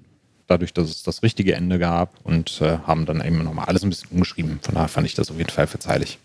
Ja. Aber weniger verziehen habe ich meinem Vater, dass er das damals verwechselt hat und mir dann als Sprössling erzählt hat, hier, da ist da einer verstorben, nämlich der Typ, der da am Anfang den Kaiser spielt und da haben sie ihm das Gesicht digitalisiert. Und dann saß ich dann halt immer da und dachte mir, oh, das haben die aber echt gut gemacht, weil das sehe ich überhaupt nicht. Bis ich dann hinterher rausgefunden habe, dass Richard Harris noch zwei Jahre gelebt hat. ja, genau. Der hat nämlich ja noch den ersten Harry Potter gemacht. Genau, da haben Die sie ersten beiden gemacht. sogar, ne? Da, Die ersten, beiden beiden, manchmal. stimmt, ja. Genau, und ich glaube, beim zweiten Harry Potter, da haben sie tatsächlich dann hinterher Szenen nochmal digital nachbearbeitet. Aber bei Gladiator war es nicht der Fall. Vater, falls du zuhörst. Aber war es nicht auch so, dass Oliver Reed, also zumindest habe ich das mal gehört, deswegen sagt ja, auf der anderen Seite finde ich es geil, wenn man so abtritt. Er war ja Alkoholiker und ist dann wohl in einer Bar auf Malta gewesen mit Marines, hat mit den Armdrücken gemacht und dabei hat er wohl einen Herzinfarkt gehabt. Oh. Jetzt weiß ich nicht, ob das stimmt, aber ich, wenn, wenn man so abtritt, finde ich es auch in einer gewissen Art und Weise schon genial fast wieder. Also er ist jetzt nicht ähm, Auch selbst wenn der sterbenskrank war, hat er gesagt, ich lebe jetzt so lange, bis ne, vorbei ist. Und dann Bis knallt, ja. Oliver Reed auch in äh, Tommy von The Who äh, mitgespielt, im äh, Biopic. Das habe ich erst vor kurzem noch gesehen. Oder nicht Biopic, Musical-Verfilmung, genau. Aber auch eher eine spannende Rolle sozusagen. Aber ich habe genau diese gleiche Schwäche, so ein bisschen, wie du das in mir einen Ticken zu häufig noch so, so irgendwie was findet. Und es ist natürlich dem Umstand geschuldet, dass als Oliver Reed verstorben ist. Aber es war so ein bisschen, ah, da, da, da war irgendwie so ein bisschen Länge so drin. Das Ja. hat mir nicht so gut gefallen, ja. Da wiederholt sich natürlich auch viel. Ne? Ridley. Scott macht das natürlich, um auf der einen Seite bestimmte Punkte klar zu machen, ne? um zu zeigen, hier Commodus ist das komplette Schwein und der Senat ist eigentlich sowohl von Maulwürfen äh, untersetzt äh, als auch total korrupt. Und Maximus ist eigentlich der Typ, der sich jetzt langsam den Stellenwert aufbaut, dass die Leute sagen, wir wollen, dass er überlebt. Aber das macht er dann halt für mich auch so ein, zwei Schritte zu häufig, weil dann natürlich so, so Kampf, dann wieder Leute, die konspirieren, dann wieder ein Kampf, wieder Leute, die konspirieren und irgendwann führt es natürlich dann dazu, dass dann dieser Endkampf stattfindet. Genau, da wären wir jetzt aber bei Pacing und Laufzeit. Also ich habe ja eben schon gesagt, ich habe jetzt den Extended Cut gesehen mit 2 Stunden 50, du hattest den mit 2 Stunden 30. Und natürlich ist es heute quasi wieder im Zeitgeist, weil wir jetzt wieder Kinofilme haben, die wirklich so zwei Stunden bis zwei Stunden 30, manchmal sogar drei Stunden, wie im Fall von The Batman laufen. Du hast eben schon gesagt, Leo, für dich war es dann trotzdem oder generell immer so ein Faktor, dass du gesagt hast, ja, zwei Stunden 30, da setze ich mich jetzt abends nicht hin und schaue mir das an. Krischi, wie war es denn jetzt bei dir nochmal, als du dir den nochmal angeguckt hast? Fandest du den genau richtig? War der dir zu lang? Wie war da so dein Empfinden? Mm, Ich finde ihn grundsätzlich richtig von der Länge, weil er hat ja jetzt nichts, was er, also eigentlich nichts Unwichtiges zu erzählen. Also es kommt, gibt es keine Szene, wo du nicht sagst, wo du, oder wo ich jetzt sagen würde, das ist mir viel zu viel zu lang, weil auch die ruhigen Szenen, das hat mir mal einer gesagt, boah, warum zeigen die so viel von dem Commodus da, da will ich doch gar nicht wissen. Das sind ja halt diese Punkte, wo du auch schon richtig sagtest, das ist ja diese Ambivalenz, die dann auch nochmal ein bisschen unterstrichen wird, dass du auch mal ein bisschen mehr nochmal das Ekel siehst und gleichzeitig trotzdem noch diese Verletzlichkeit und dann fast schon wieder Mitleid dann hast mit dieser Figur. Deswegen finde ich das auch nicht unnötig. Jetzt bei den letzten paar Szenen, wenn sie dann noch entführen und alles, ob man das jetzt hätte ein bisschen schneller machen können, vielleicht. Mich stört es tatsächlich echt überhaupt nicht, aber das, wenn man den jetzt auch schon seit äh, 22 Jahren sich anguckt, dann dann, ach, dann kann man das auch, dann, dann blendet man das auch wahrscheinlich aus. Also ich kann, kann den Film da auch manchmal nicht sehr objektiv äh, beurteilen, weil ich sage, das hat mich damals nicht gestört und heute ist es so, ja, aber ist mir egal. genau. Du kannst es gut ausblenden.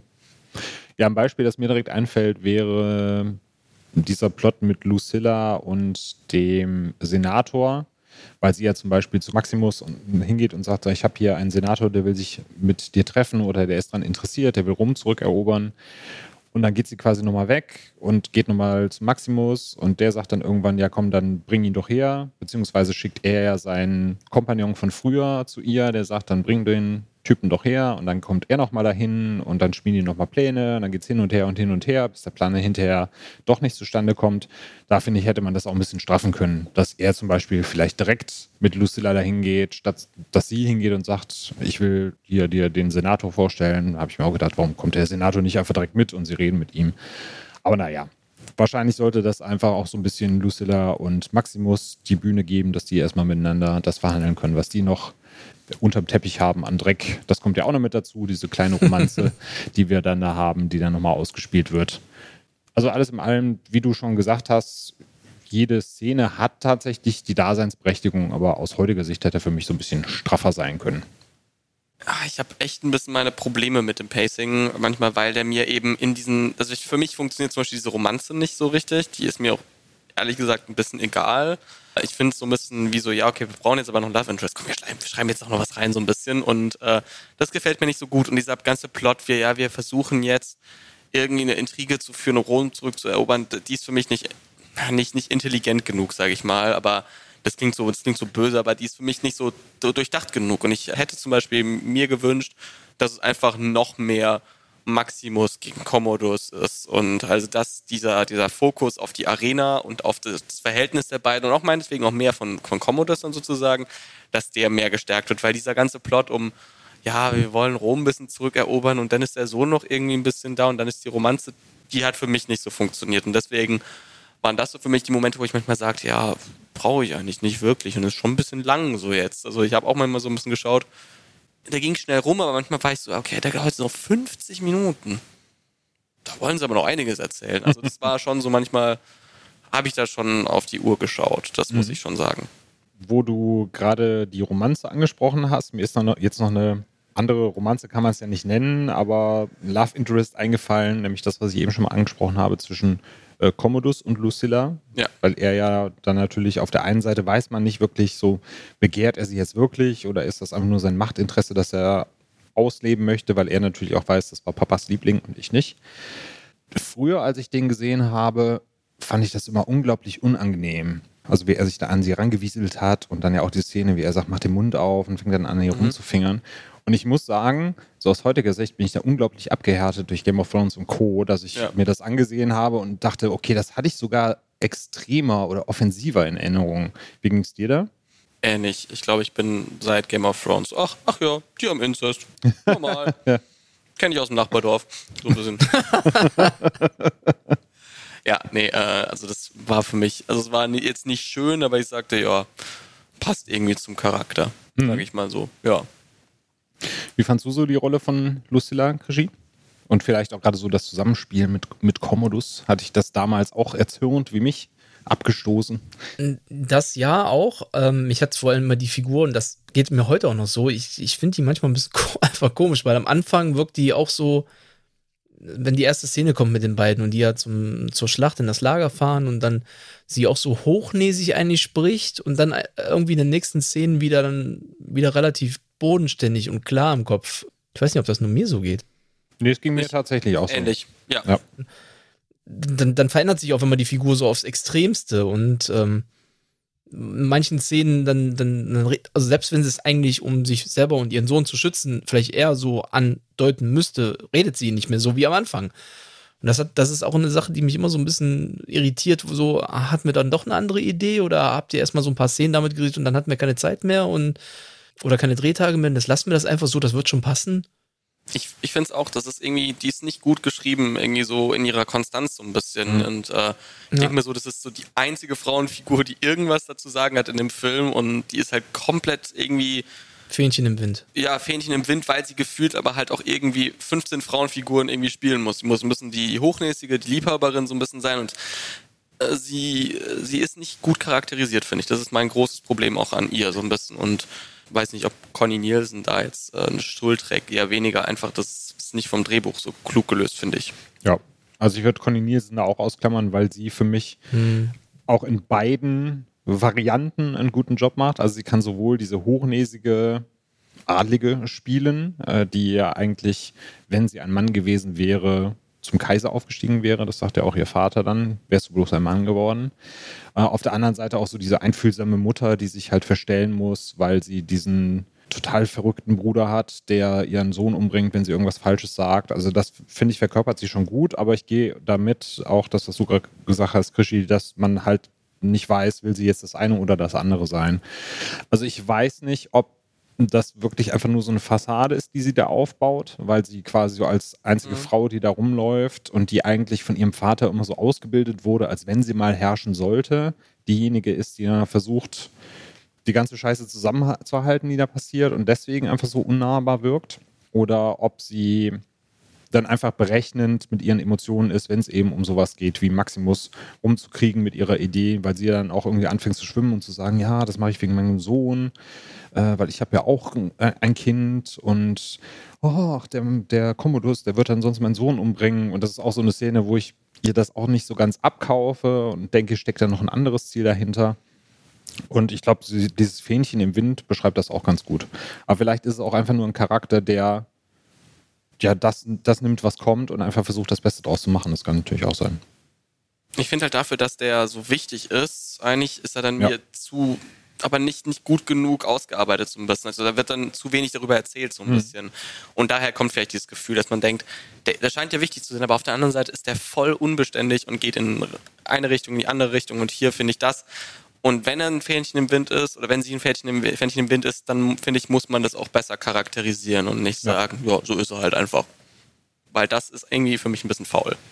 Ja, und gerade am Ende hat sie eigentlich auch nichts erreicht. Ne? Also sie hatte zwar das hehre Ziel zu sagen, ich unterstütze Maximus, dass er Rom befreien kann und dass er das Andenken meines Vaters wahrt. Aber auf der anderen Seite ist dann, wenn alles so steht, wie, wie man es braucht, ist sie diejenige, die dann halt sagt, ach so, nee, wenn mein Sohn in Gefahr ist, dann verrate ich alle und wir reißen alles wieder ein.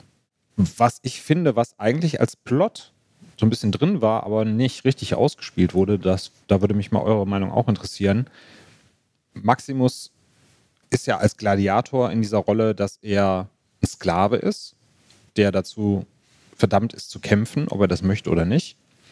Gleichzeitig ist er aber nicht, nicht wirklich was anderes als als Feldherr. Denn obwohl man ihm als Feldherr natürlich erzählt, hier, du dienst Rom und du bist eigentlich frei, als er nach Hause möchte und sagt, ich gehe jetzt zu meiner Familie, ich habe hier meine, meine Tätigkeit erfüllt, heißt es ja, nee, nee, du bleibst genau hier und du machst mit dem weiter, was du gemacht hast, denn ich habe noch eine andere Aufgabe für dich. Also ist eigentlich so der, der Feldherr Maximus und der Gladiator Maximus, die sind sich gar nicht so verschieden.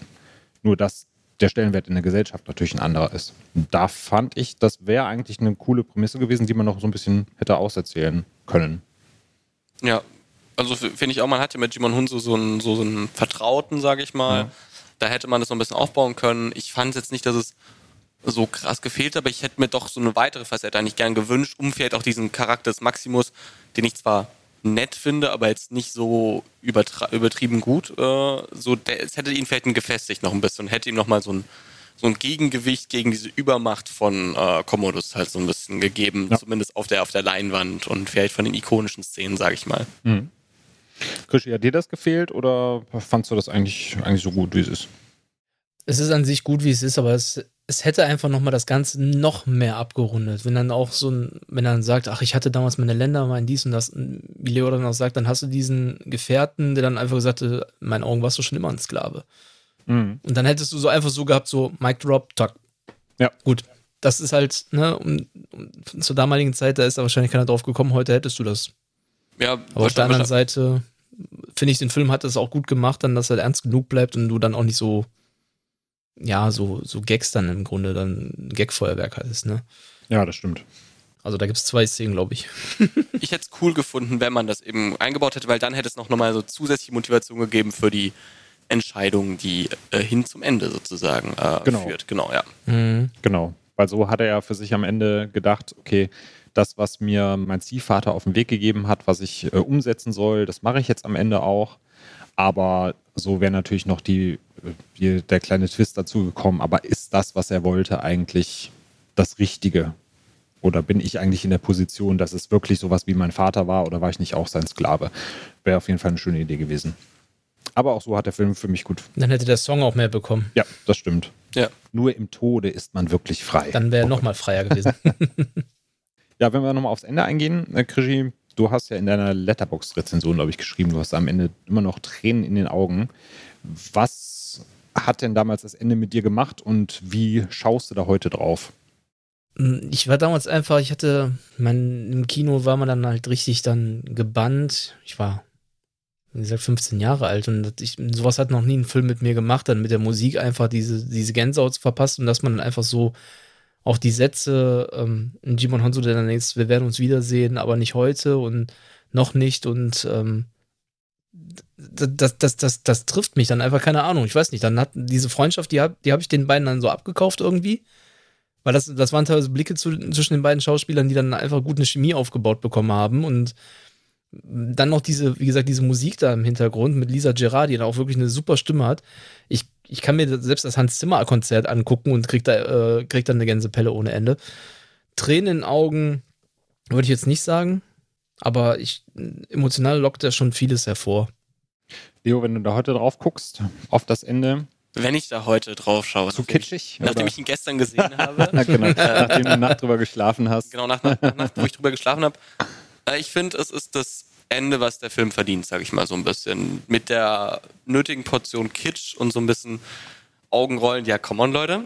Aber auch mit, mit der Ernsthaftigkeit. Und ich finde, der macht es da gut und es, wär, es ist was, was passt, es passt halt einfach sehr gut zum Ende. Und mhm. äh, ich finde, es ist ein Ende, was jetzt nicht, äh, was nicht unpassend ist, was den Ton des Films trifft und äh, vielleicht mal eine Spur zu drüber, aber vielleicht ist der Film generell eine Spur zu drüber manchmal. Aber ich finde, das ist ein ja, das ist ein würdiges Ende für den Film und auch in Sachen Brutalität ist der schon, schon jetzt nicht ohne, sag ich mal so, das Ende. Es hätte auch schneller rum sein können, weil die sagen können, ja, wir, ma wir machen das schnell, cut, cut, cut und zack und dann äh, zoomen wir raus und dann ist er schon sehr nah bei den Figuren und dann sieht man schon die, äh, ja, die Verletzungen, die da zugefügt werden, finde ich. Und auch auf Soundebene äh, fand ich das auch sehr, äh, sehr krass, dass man das doch schon mitbekommt, diesen, äh, diesen Kampf. Weil ich hatte dann so, meine, meine Freundin kam dann so rein und war so, oh Gott, was, was ist das? Und er hält sich die Ohren zu und ich war so, ja klar, es, es äh, klingt jetzt nicht gerade appetitlich, was da passiert. Ja. Ja, gerade auch der finale Stich, wo Der man dann Gurgel. wirklich das Gurgeln hört. ja. Genau das meine ich. Das ist wirklich, ja. Äh, ja. Das- Das, das ist sehr gut gelöst. Wie gesagt, ich finde, das passt sehr gut zum Film einfach. Ja. Und gerade auch die Stille danach, wo das Volk dann auch eben merkt, okay, wir haben zwar die ganze Zeit danach geschrien und nach Blut gelüstet, aber als es dann doch vorbei ist, kehrt dann Stille ein und die Menschen merken eigentlich wirklich auch, was sie mit ihrem Verlangen da auch äh, angerichtet haben.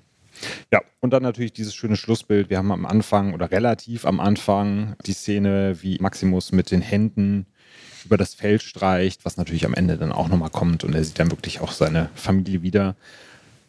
Es ist natürlich auch so, dass er auch nichts anderes mehr hat. Deswegen finde ich es Ja. auch in Ordnung, dass er dann durch den Stich, den er vorher bekommt, das Zeitliche segnet. Er sagt ja immer, das Einzige, was er wollte, ist nach Hause kommen zu seiner Familie. Und da seine Familie nicht mehr da ist, gibt es für ihn ja auch keinen Lebenszweck mehr. Was soll man ihn dann da noch als Kaiser? Nee, das passt ja super. Ja. also ist doch eine schöne, gut erzählte Heldengeschichte am Ende. Genau, richtig. Ja, dann können wir gerne auch schon zum Fazit kommen. Leo, wie fandst du denn dein erstes Mal Gladiator? Mein erstes Mal in der Arena äh, war spannend. Also es war so ein bisschen das, was ich erwartet habe, mit allen nötigen Stärken, aber halt auch Schwächen. Mir, ja, viele der Szenen, die nicht in der Arena äh, stattfinden, haben mich irgendwie nicht abgeholt. Das habe ich schon gemerkt. Das war dann auch so ein bisschen was, wo ich sagte, okay, das hätte ich nicht gebraucht. Ich äh, bin großer Fan von Joaquin Phoenix als Commodus in der Rolle, finde ich super. Äh, auch viele Kampfszenen sind echt gut gealtert und das macht auch Spaß und das Ende ist gut, der Sound ist gut. Aber irgendwie, äh, mich stört halt so die, die Charakterentwicklung manchmal dazwischen in den ruhigen Szenen. Das ist halt nicht so meins, äh, wie die gelöst wird oder wie sie eben gar nicht angegangen wird in manchen Fällen. Und das ist ein bisschen schade, finde ich. Der hat viel Potenzial, finde ich, wo ich sage, da hätte man noch was machen können. Deswegen, ich vergebe mal drei von fünf Toasts, aber äh, mit dem Potenzial nach oben, falls ich den mal mit einfach Leuten schaue, irgendwie auf einem schönen Monitor mit einer tollen Soundanlage drumrum. Ich glaube, dann ist das nochmal ein anderes Erlebnis, aber für so einen ersten Watch einfach mal so bleibe ich mal da. Aber das Schöne ist ja, dass das nach oben korrigiert werden kann. Genau, dann kannst du ja mit Krischi und mir gucken, Ja. weil Krischi, du bist nämlich bei mehr Sternen wahrscheinlich, ne? Ja, deutlich. Bei mir gibt es äh, fünf Toastscheiben und alle auch noch dick gebuttert mit Herzen. Ah, sehr schön. Mit Liebe. Der Film hat natürlich, jetzt wenn man jetzt auch 22 Jahre später äh, drauf guckt und sagt, äh, das ist nicht ganz so geil gelungen und das hätte besser sein können, aber das ist, wie ich jetzt schon ein paar Mal gesagt habe, bei mir, da rückt nichts mehr danach, äh, da rückt nichts mehr weg davon, weil äh, was soll ich jetzt sagen, nach äh, gefühlten 22 Sichtungen dann auch, also so einmal im Jahr kann, läuft er ja dann und ähm, da könnte ich jetzt noch Stunden weiter drüber reden. also mir macht der Film einfach so, wie er ist, immer noch genügend Spaß. Hätte der ein paar Sachen noch ausgebessert, dann hätte das nichts nach oben mehr geändert. Er wird sich nicht mehr nach unten ändern können bei mir. Dann, dann müssten die den Film umschreiben. Oder der, es könnte, der Film könnte einfach ein schlechtes, äh, einen schlechten Beigeschmack bekommen, wenn die wirklich die Fortsetzung machen, die ja seit, keine Ahnung, geraumer Zeit da in, Oh Gott. In den, in den Gerüchteküchen da steckt mit, äh, dass der Geist von ihm dann in einen, boah, ich weiß gar nicht mehr, was die sich da, aber auch in irgendeine Schlacht, irgendein Feldherrn reinkommt und dann, ja, irgendein Drehbuch von Nick Cave, glaube ich, war das, und wo ich das gelesen habe, habe ich gedacht, wenn ihr das macht, verkaufe ich ganz viel und verbrenne die. Nee, keine Ahnung, das, das wäre mir das Geld zu schade, aber irgendwie sowas. Der hat Film nie geliebt, keine Ahnung, das würde Rudi Völler sagen. Ja. Kein, also dann, dann verteufel ich einfach Ridley Scott. Also da das kann er wäre mir, das geht gar nicht, nein. das wär schlimm. Also der, der endet auf dem richtigen Ton, der braucht keinen zweiten Teil. Also äh, wird auch, glaube ich, niemand mehr, mehr sehen wollen, glaube nee, ich auch. Nee, ich möchte lieber einen neuen, vernünftigen Monumentalfilm haben, als äh, da irgendwas aufgefrischt ist. Das braucht keiner. Dann macht einen neuen Gladiat äh, Gladiatorenfilm von mir aus. Held der Gladiatoren auf RTL. Das äh, war ja auch schon ein nicht gerade guter Abklatsch und äh, keine Ahnung. Also wenn ich dann nur an die, das Ben Hur äh, Remake denke, dann, dann wird mir auch schon schlecht, dass man da dann nicht genügend Also, dass man da schon was aufwärmen muss. Ich habe noch nicht gesehen. Ich glaube, dass das jetzt auch nicht so brutal schlecht ist, aber macht doch was Vernünftiges wieder mal. Also, da war ja zumindest mit Last Duel, ist jetzt kein richtiger, ist jetzt nicht ganz vergleichbar, auch aber wie Ridley Scott, da war der ja zumindest auf einer richtigen Fährte irgendwo. War schön dreckig. Hat auch wieder, wir haben da auch einen schönen Podcast dazu. Ja. Wo drüber gesprochen wird. Und, aber mal so ein richtig schöner, alter, also ein schöner Monumentalfilm wäre mal einfach wieder was Tolles, was Eigenes. Und da muss man sich ja nicht sonst was aus den Fingern saugen. Reicht ja, wenn er schon manchmal unterhält. Vielleicht können sie es noch ein bisschen verfeinern. Vielleicht die Fehler von dem Gladiator irgendwie äh, aufgreifen. Wie zum Beispiel die Prämisse halt mit der Sklaverei. Wäre doch dann schon wieder eine eigene Geschichte, weil man es ja da nicht ausgenutzt hat. Also ich sehe schon, wir müssen mal diese Formatidee umsetzen, dass wir uns Filme anhand von Prämissen entspinnen, weil mir fällt jetzt gerade ein, so wenn man eine Fortsetzung machen möchte, in der Zukunft wird der Körper von Maximus äh, gefunden und eine böse Organisation extrahiert DNA, um daraus Supersoldaten zu züchten. um mal alle Klischees in eine Schublade zu und werfen. Und dann kommt ja. der Highlander. Genau. Nee, oder die finden dann den, den perfekten Doppelgänger, den dann Russell Crowe selber spielt und gebärt ihn dann. Da müssen die dem nicht mal mehr ein Fettsuit anziehen, weil er schon einen schwangeren Bauch hat. Stimmt. So als und dann läuft er rum wie, wie jetzt im neuen Tor Love Thunder. Couch, der Couch Maximus. Couchus Maximus. Ja, Couchus Maximus. Couchus Maximus Potatus. Ja. Aber ich kann es ja kurz machen, weil ich bin genau in der Mitte mit vier Sternen bei euch und äh, finde auch Supercast, super Soundtrack. Action funktioniert für mich immer noch. Die Schwächen haben wir jetzt eben angesprochen, so die kleinen Kritikpunkte, die ich da habe. Und äh, weswegen der Film bei mir immer noch eine hohe Wertung kassiert ist, weil er ebenso nicht mehr gemacht wird oder nicht mehr so häufig. Du hast jetzt nochmal Last Jewel angesprochen, Krischi der auch von Ridley Scott ist, der auch immer noch viele so Sachen aufgreift, wo, wo Leute auch gesagt haben, ja Mensch, sowas wird halt heute nicht mehr so produziert. Meine Frage wäre jetzt noch für euch so als kleinen Abschluss, äh, Leo, was meinst du denn, warum sowas wie Gladiator heutzutage nicht mehr gemacht wird? Ist es einfach nur, weil es nicht funktionieren würde, weil die Leute das nicht wollen würden oder weil die Produktion einfach nicht mehr zeitgemäß ist? Ähm, ich glaube, es sind verschiedene Aspekte. Allein wenn wir schauen, Last Duel hatte furchtbare Zahlen im Kino. Also der ist ja gefühlt auch nach drei Wochen auf den Streaming-Portalen gelandet. Also allein vielleicht, dass man nicht mehr diese, also ich weiß gar nicht, wie viel äh, der gekostet hat, äh, Gladiator, ähm, ob der so teuer war, aber wir haben einfach eine Gesellschaft, glaube ich, ähm, oder eine Filmgesellschaft, die mehr darauf achtet, wenig Risiko einzugehen. Und ein Film wie Gladiator ist ein Risiko weil Sandalenfilm ist halt sperrig und also zweieinhalb Stunden, zwei Stunden 50 schaut nicht jeder, muss man auch sagen. Und äh, die Thematik ist, kann ein bisschen ausgelutscht sein und ich glaube zum Beispiel, man sieht es in Filmen, manchmal wie dem äh, Ben Hur Remake, was unfassbar schlechte Kritiken bekommen hat und auch nicht beliebt beim, beim Publikum, glaube ich, war.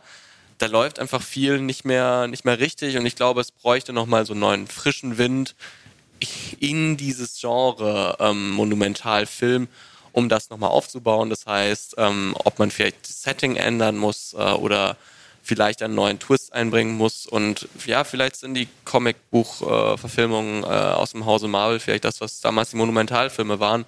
So sehr ich da nicht der Fan davon bin, ist es vielleicht ja auch einfach die Wahrheit, die man da akzeptieren muss. Äh, die Zahlen sprechen halt dafür.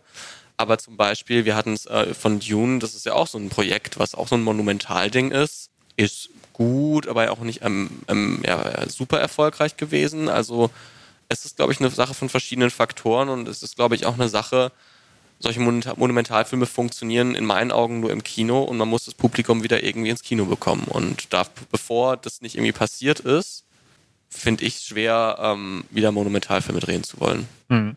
Ja, zumal die Leute sich ja eher ins Kino trauen, wenn sie halt auch wirklich eine sichere Bank haben. Ne? Ja. Das ist ja nicht nur, wir produzieren Filme aus Sicherheit, die funktionieren würden, sondern nee. man braucht ja auch als, oder das Publikum ist halt aktuell drauf aus, es sei denn, das sind jetzt Leute wie wir, die sich intensiver mit Filmen beschäftigen und dann auch mal anderen Filmen eine Chance geben, sind ja eher drauf aus, wenn wir schon so mal 30 Euro oder mehr fürs Kino ausgeben an einem Samstagabend, dann suchen wir uns halt auch einen Film, wo wir wissen, der wird mir der gefallen. wird uns gefallen, genau. Krischi, hast du noch Argumente, warum so Filme wie Gladiator heute nicht mehr gemacht werden? Ich habe jetzt gerade mal nochmal nachgeguckt, was kam denn überhaupt noch so an Monumentalfilmen danach? Tatsächlich kam ja doch noch ein paar ganz ordentliches, also zumindest aus meiner, also die auch noch erfolgreich waren. Also Troja kam ja noch danach. Mhm. Allerdings glaube ich, dass äh, ohne Brad Pitt und äh, Nacken Popo, der wäre jetzt dann auch nicht so erfolgreich gewesen. Königreich der Himmel kam da auch noch danach, oder? Ganz genau, den wollte ich mich gerade erwähnen. Und der ist bei mir auch ganz weit noch eigentlich oben im Kurs. Also würde ich sogar noch sagen, dass der noch eigentlich der letzte sehr gute Monumentalfilm war bis Last Duel. Warum es aber dann nicht klappt, ja gut, wenn ich jetzt mal so gucke, das Budget, also 100 bis 130 Millionen musst du ja schon da investieren. Genau, 103 Millionen war damals Budget laut Box Office Mojo. Und eingespielt hat er 460 Millionen. Ja, ich bin jetzt bei 130 Königreich der Himmel gerade. Okay, ähm, ja. Einfach mal so, was die wahrscheinlich heute dann und 100 waren es bei Last Duel. Deswegen jetzt mal so Pi mal Daumen müssten die ja das investieren und dann erwarten ja dann doch schon, dass da was äh, sehr Erfolgreiches bei rumkommt. Und letzten Endes gefühlt kommen ja nur Robin Hood-Verfilmungen dann die letzten Jahre raus, die dann äh, nicht mal funktionieren, wenn du den Gladiator da vorne als Titelfigur hinsetzt, unter anderem. Mhm. Warum es dann letzten Endes nicht klappt, ja, du brauchst dann auch, vielleicht gibt es ja schon die Geschichten, da gehe ich sogar felsenfest von aus, aber dann wollen die auch jemanden haben, der irgendwo ein Zugpferd ist, der die Leute ins Kino bringt. Und wie viele Schauspieler hast du im Moment, die die Leute wirklich ins Kino reißen? Du hattest jetzt vor ein paar Jahren mal einen Chris Pratt, der das gemacht hat, der ist gefühlt jetzt auch sehr ausgelutscht, den will jetzt auch keiner, für den geht jetzt auch keiner mehr zwangsläufig ins Kino. Du hast Corona dazwischen, die Leute sind dann eh noch ein bisschen erstmal wieder, dass du die aus dem Trott rauskriegen musst, dass die überhaupt ins Kino gehen. Also da kann ja schon wirklich ein mega Highlight-Film kommen, so richtig durch die Decke knallt da jetzt gar keiner von denen. Bevor du dann ein Thema nimmst, was dann letzten Endes nicht so der Garant ist dafür, eben, wie ich schon gesagt habe, dass da was kommt, warum dann das Geld da reinpumpen? Und ja, Superheldenfilme funktioniert immer noch, auch wenn das Thema eigentlich auch gefühlt mehr denn je ausgelutscht ist. Ich, Idiot, gehe ja auch immer noch rein äh, als Comic-Nerd und ich mag die Filme auch immer noch, aber mit voller Begeisterung da aus dem Kino kommen, passiert jetzt auch nur bei einem von fünf Mal. Ich wünsche mir Tom Holland als äh, Gladiator Reboot. Der, der stolpert dann mit einem Schwert in die Gegner rein und dann entschuldigt er sich, weil er so ein Schussel ist.